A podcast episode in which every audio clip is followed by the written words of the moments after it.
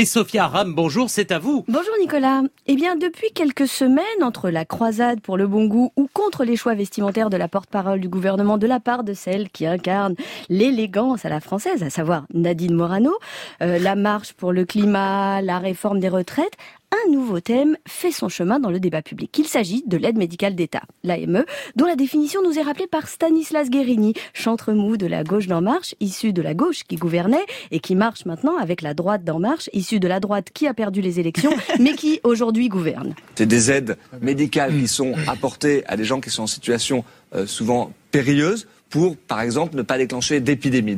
Bon, jusque-là, vous me direz, hein, pas de quoi fouetter une géorgienne ou noyer un migrant dans un bol de soupe populaire. Mais, mais, mais, mais, tout l'intérêt de ranimer ce thème de campagne du presque candidat Juppé tient dans la question posée ce jour-là par l'immortel accoucheur de la communication politique en boîte, le Jeanne Calment de l'interview politique, j'ai nommé Jean-Pierre Elkabbach. Ça veut dire qu'il y aurait des abus Et comme tout vient à point à celui qui sait attendre, Stanislas Guérini finit par poser les éléments de langage dont il avait la charge afin d'alimenter le débat public en déclarant J'entends qu'il puisse avoir des abus euh, d'utilisation de l'aide médicale d'État, par exemple, pour financer des prothèses mammaires de personnes qui sont en situation de migration en France.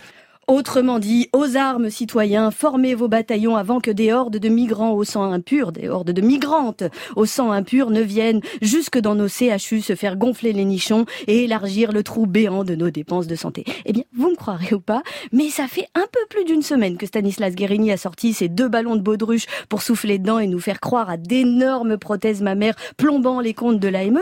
Et voilà que malgré la tentative d'Agnès Buzyn de dégonfler la prothèse rhétorique en précisant qu'elle ne disposait d'aucune information particulière sur le sujet, tout le monde continue de jouer avec. Marine Le Pen vient souffler dedans pour exciter les partisans en exhibant le décolleté ravageur de ces migrantes au sein dressé contre notre identité. Julien de Normandie se caresse déjà sur l'hypothèse de ce qu'il nomme un tourisme médical, tandis que Gabriel Attal laisse gonfler la turgescence de ses interrogations tout en se mordillant la bonne conscience pour regretter qu'on laisse prospérer l'idée qu'il y aurait des abus. Le tout en attendant la sortie du rapport qui détermine l'existence ou non de ces abus. Alors, si vous me le permettez, j'aimerais suggérer à tous ces apprentis sorciers de la politique de prendre une chambre et de jouer tranquillement avec leur inconséquence avant que le RN ne s'empare de tous les beaux ballons qu'ils s'amusent à gonfler. Parce que s'ils ne savent pas vraiment pourquoi ils le font, je ne doute pas un seul instant que Marine Le Pen, elle, réussira à jongler avec, et ce, jusqu'à la présidentielle.